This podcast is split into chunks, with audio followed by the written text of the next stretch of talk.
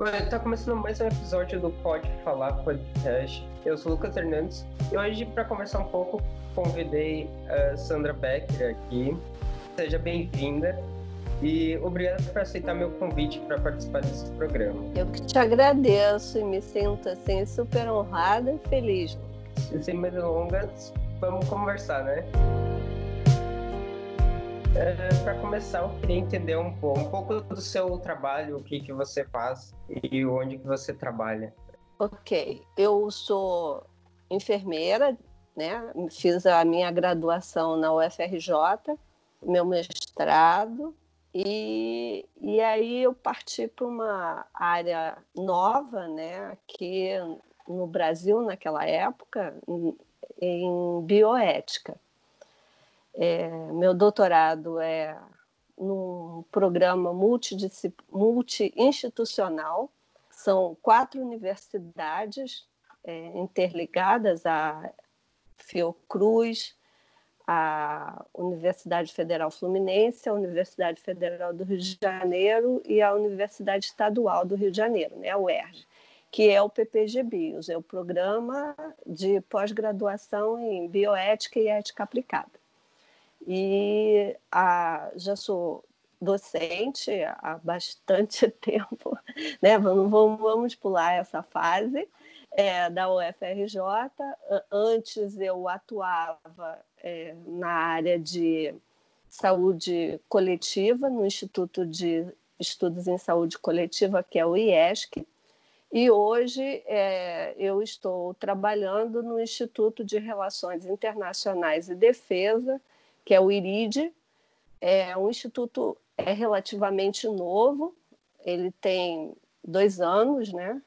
E lá nesse momento eu sou a vice-diretora, também faço parte da decania do Centro de Ciências Jurídicas e Econômicas na como coordenadora de extensão das, de todas as unidades linkadas, né, ao é o que a gente chama de CCJE. São seis unidades. É o Instituto COPEAD, que é ligado à pós-graduação em administração de negócios, o Instituto de Economia, a Faculdade de Administração e Ciências Contábeis e Biblioteconomia, que é da FAC, o nosso IRID, o Instituto de Pesquisas na área de Planejamento Urbano e Desenvolvimento Social, que é o IPU, né? e a Faculdade Faculdade Nacional de Direito, que é a famosa FND, certo? Então, é, a área de extensão dessas unidades todas, no momento sou eu que coordeno. Ministro duas disciplinas, né, para o curso, para os dois cursos. O curso, o de a obrigatória é para o curso de graduação em Defesa e Gestão Estratégica Internacional, DGEI. São nomes bem grandes, né? E também o, uma eletiva que é, ela é voltada, é, é, uma eletiva do curso de Relações Internacionais, mas ela é universal, pode ser feita por qualquer aluno da UFRJ, que é uma disciplina voltada para tecnologia, bioterrorismo e estados de violência. E também agora faz parte do comitê, né, de ética em pesquisa com seres humanos é ligado à pró-reitoria de pós-graduação da UFRJ. Então, todas os, os, as pesquisas voltadas é, para testagem com seres humanos é, somos nós que analisamos no certo?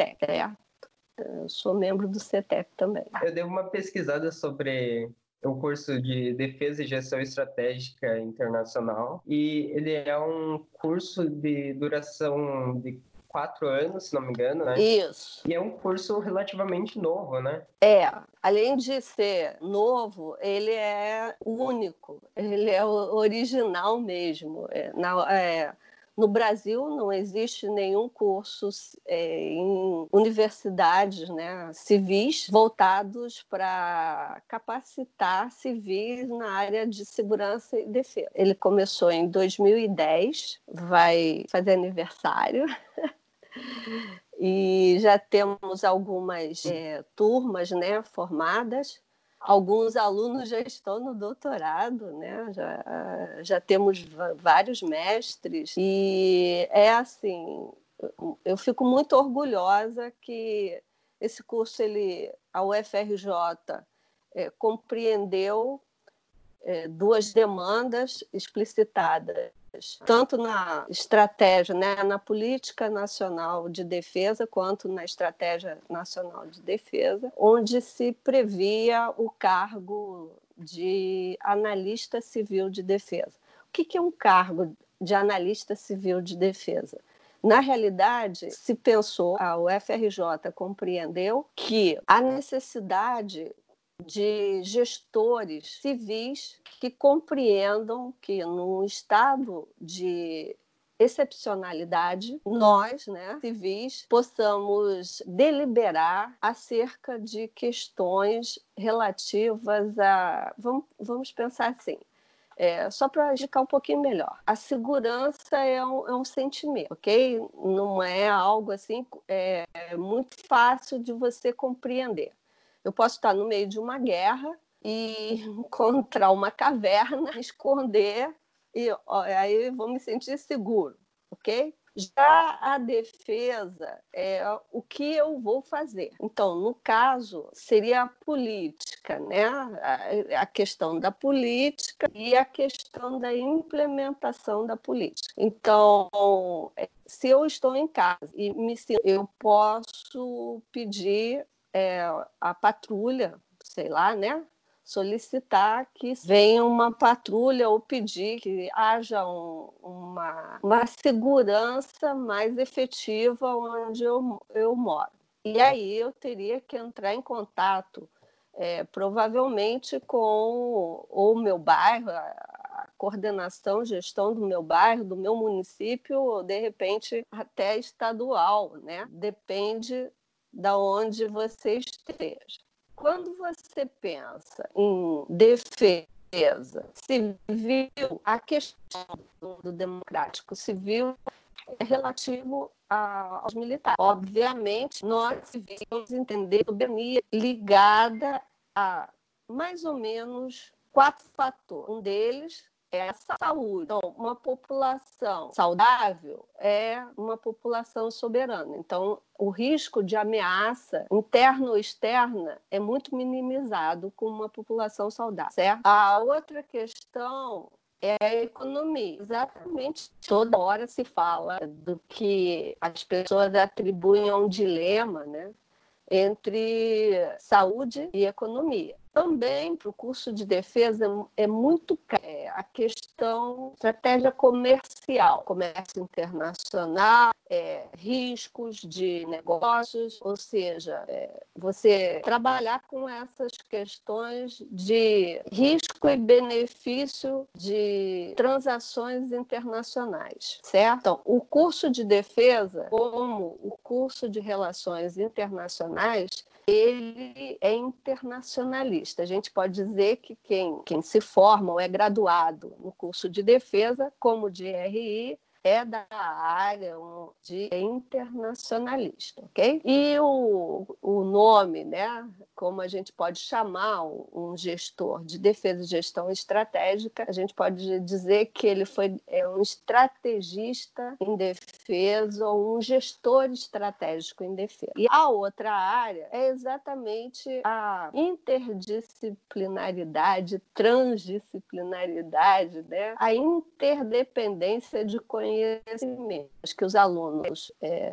são colocados ou expostos tem várias áreas de conhecimento, né? Não é assim, como você pode ver, a gente transita entre saúde, economia, direito, né? Porque tem o direito internacional humanitário, as organizações internacionais, direito internacional público, enfim, e as questões sociológicas também. E dentro da saúde, é, vigilância ambiental, vigilância sanitária, questão da poluição e, obviamente, da bioética. Outra coisa importante é que quando os alunos entram, a maioria tem uma ideia assim muito minimizada do que é o curso. Mas acho que do terceiro período para o sexto todos ficam apaixonados. E, é assim, é um orgulho que a gente, né, especialmente eu aqui, faça parte de, desse, dessa atitude inovadora.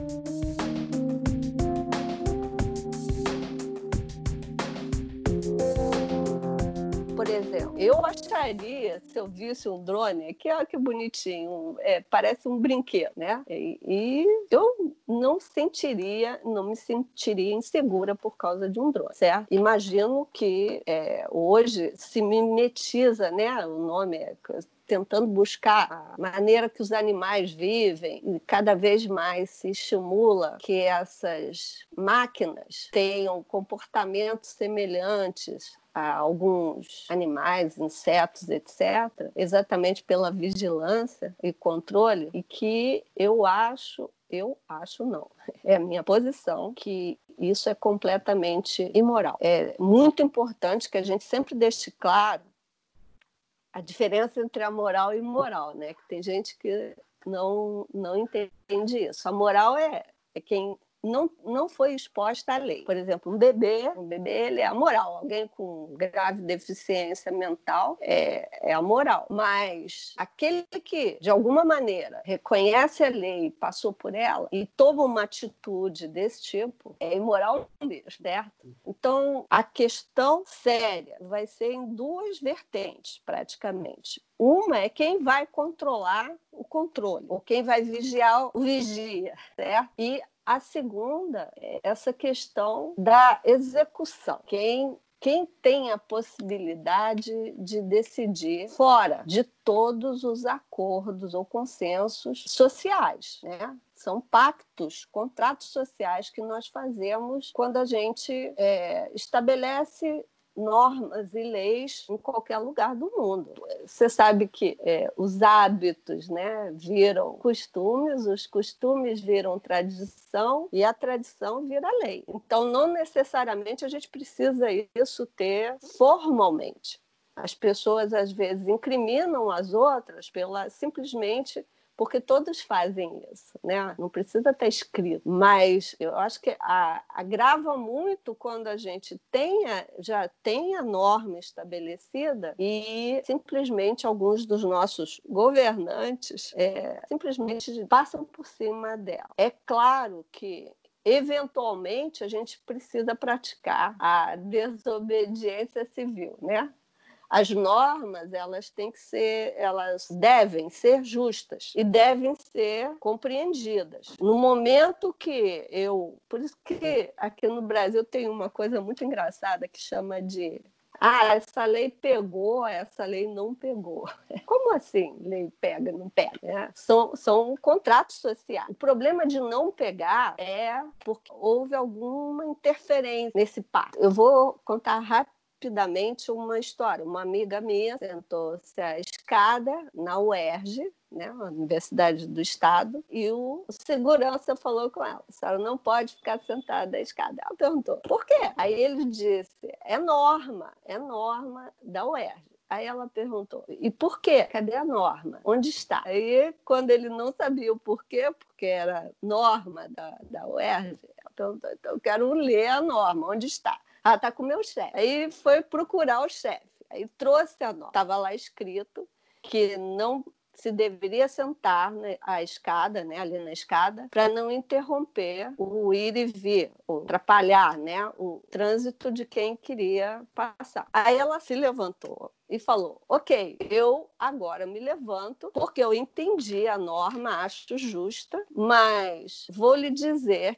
você está me cobrando uma atitude sem nem você saber o porquê. E isso é muito sério. Quando as pessoas é, ou fazem a norma ou cobram a norma sem nem saber a razão dela. Então, isso é muito importante para que a gente saiba o momento da desobediência civil. Mas é claro que se eu opto pela desobediência civil, eu também tenho que saber que ela vai ter consequência. É, várias mulheres e homens, e eu aqui vou fazer meu, minha defesa, mais mulheres do que homens, né? Morreram ou foram assim é, cerceadas exatamente porque elas optaram em, em, defender a não obediência àquela norma. E algumas, vou falar sempre no feminino, é, morreram por causa disso. A liberdade né, foi cerceada por muito tempo.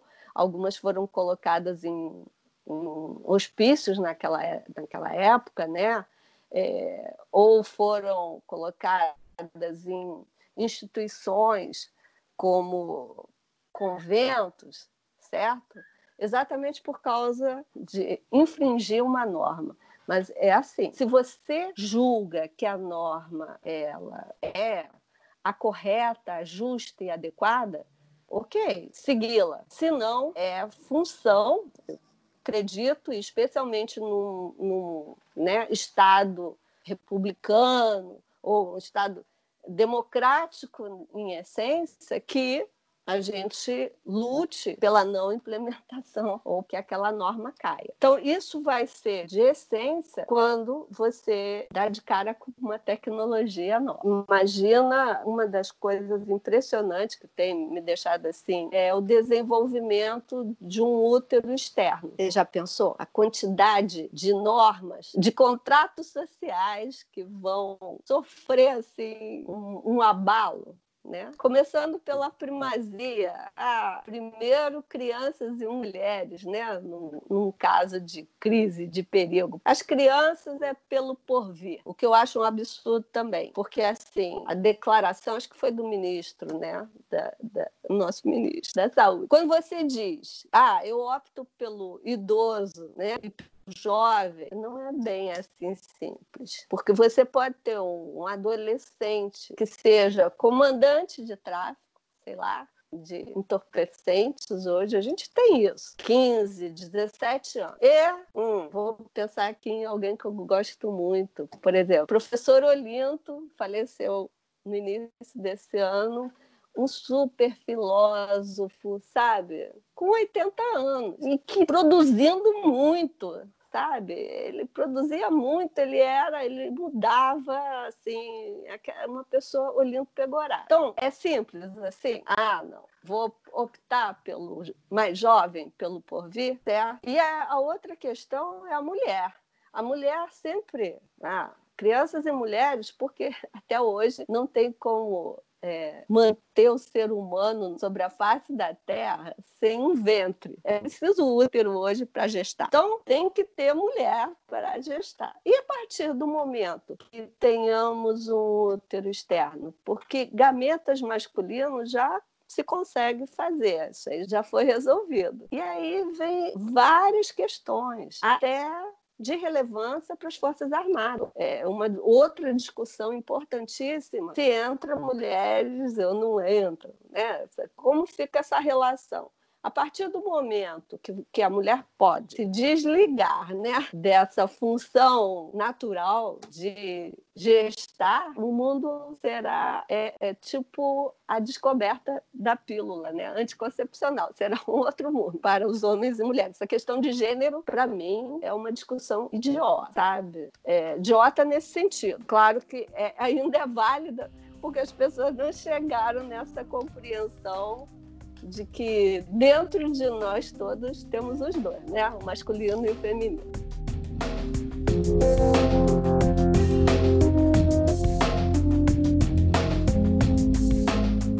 questão que a tecnologia traz também, que você chegou a comentar que é uma questão de privacidade, né? Que o que antes a gente precisava de uma sala para realizar alguns poucos cálculos, hoje a gente leva no, no nosso bolso, tá vestido em nós essa tecnologia e a privacidade me parece, pelo menos, cada vez ser menor. Um exemplo, por exemplo, é que existe uma, vamos dizer assim, uma garantia chamada neutralidade de rede, que, por exemplo, nos Estados Unidos, vamos dizer assim, desativada essa garantia, que a neutralidade de rede basicamente diz que qualquer informação que trafega na rede, né, na internet, deve ser tratada da mesma forma e com a mesma velocidade. Então, se sem essa garantia, as, enfim, as operadoras de internet podem diminuir a velocidade com que você tem acesso a certos serviços e cobrar mais caro por isso. E isso é um bom exemplo de como que a privacidade hoje, em muitos lugares, é nula, né? Hoje a segurança e a privacidade,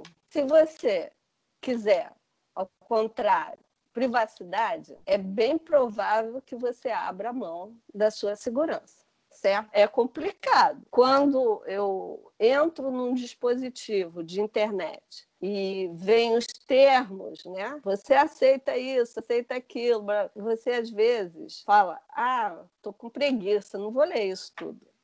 Muita coisa. Gente, não tem como manter segurança 100%. Assim, é, claro que hacker, né, a palavra também meio associado a, a, ao mal feito e quando o hacker geralmente é para o bem, o hacker vai no sistema para. Então, é, eu sou da época que chamava de cracker, né?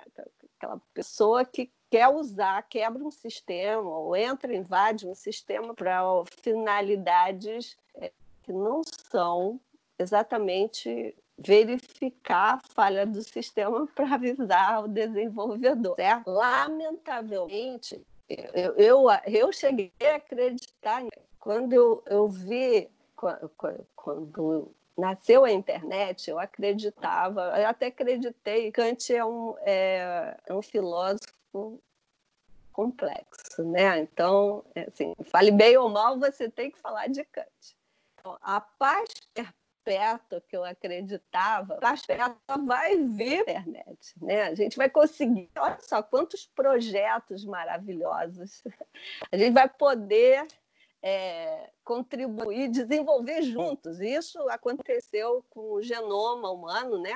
Várias redes, as redes se conectaram para fazer esse projeto. Mas olha, o ser humano, nós humaninhos, é, a gente precisa de muito desenvolvimento intelectual, assim, não necessariamente intelectual formal, certo? Acho que a cultura é essencial. Então, quando alguns estados tendem a dissociar a cultura da intelectualidade em termos formais, já era certo. Você tem que estimular os dois ao mesmo tempo. Que razão e sensibilidade, é, isso passa pelos dois também, né?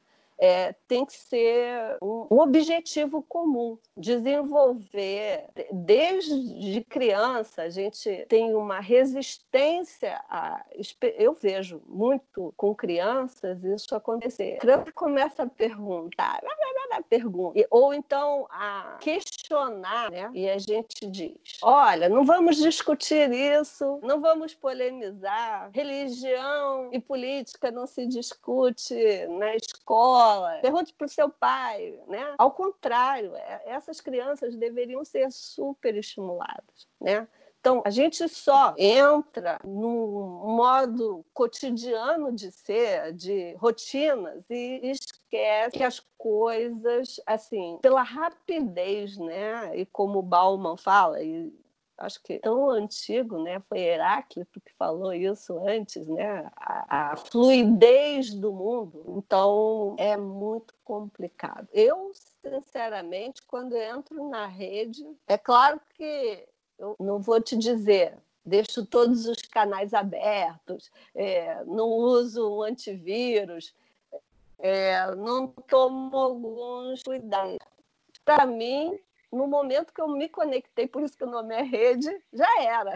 Eu, não sou mais a Sandra, eu sou do mundo, entendeu? Eu acho uma falácia ter privacidade, querer a privacidade nesse mundo, mas essa é a opinião minha.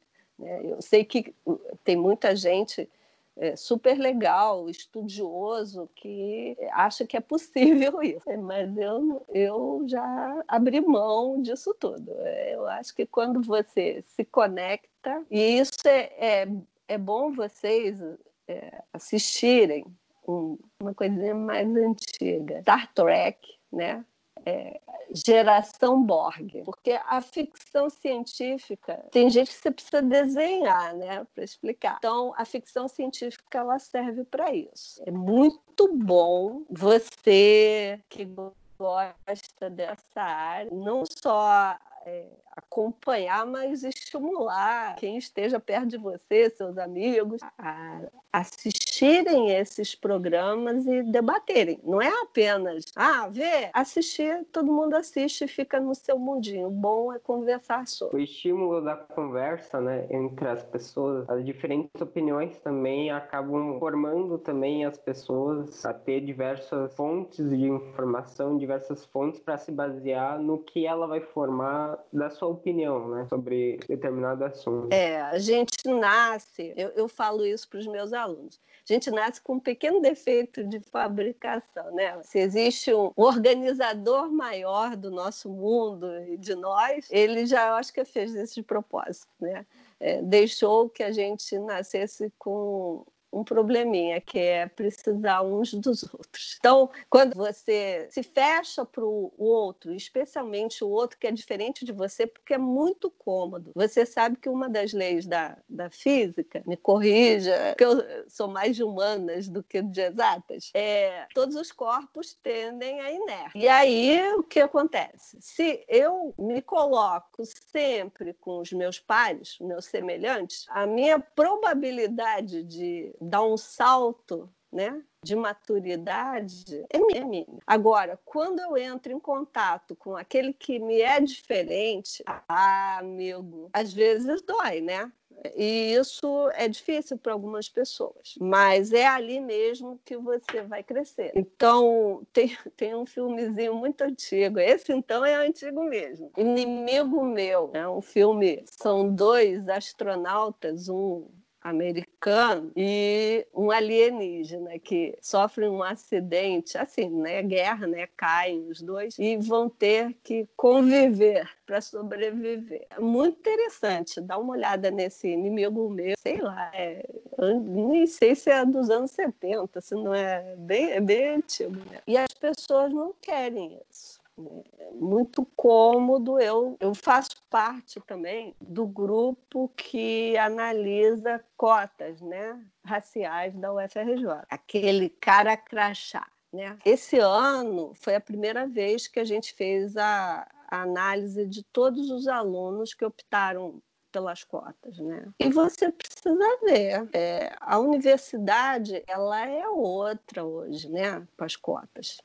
fantástico tudo que tem acontecido e, eu fico assim chocada às vezes com pares né? gente da universidade que é contra ou tem as suas reticências. Não adianta. Nesse precisar um do outro a gente precisa muito dos diferentes a diversidade humana é, é um presente. Então, eu acho que a gente tem que investir nisso. Né? As duas coisas importantes da ética, e eu acho que para quem acredita assim no etéreo, é não faça ele o que não, você não gostaria que fizessem a você. Essa é principal. E que nós todos nos ajudemos, né? Porque não tem jeito. A gente só cresce ajudando ao outro. Eu acho que dá para a gente encerrar por aqui.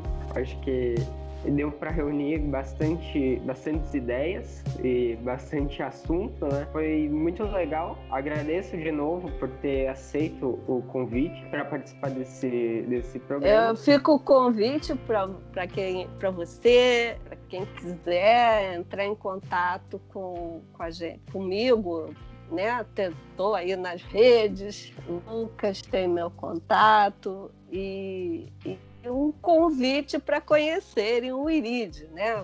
o Instituto de Relações Internacionais e Defesa, que hoje se situa na Praia Vermelha, é, próximo, para quem não conhece, né? a Copacabana e Botafogo, entre Copacabana Copacabana e Botafogo. O curso de defesa, ele tem aulas lá no, no Fundão, né, na Ilha do Fundão, que é na, na cidade universitária, próximo ao Aeroporto Internacional do Galeão. E o, o curso de Relações Internacionais é saiu o convite. Tanto os dois campos são lindos. fazer uma visita muito legal. Assim que a gente puder, né, fazer esse trânsito aí, conversar sobre o ir e vir, né, é, essa falácia do ir e vir, que tem muita gente que está reclamando de, de, ter o direito de ir e vir, mas até quando o direito de ir e vir é garantido, né, depende também, certo? Então é isso. E fica o convite, né? Como já foi dado. E a gente se vê no próximo episódio.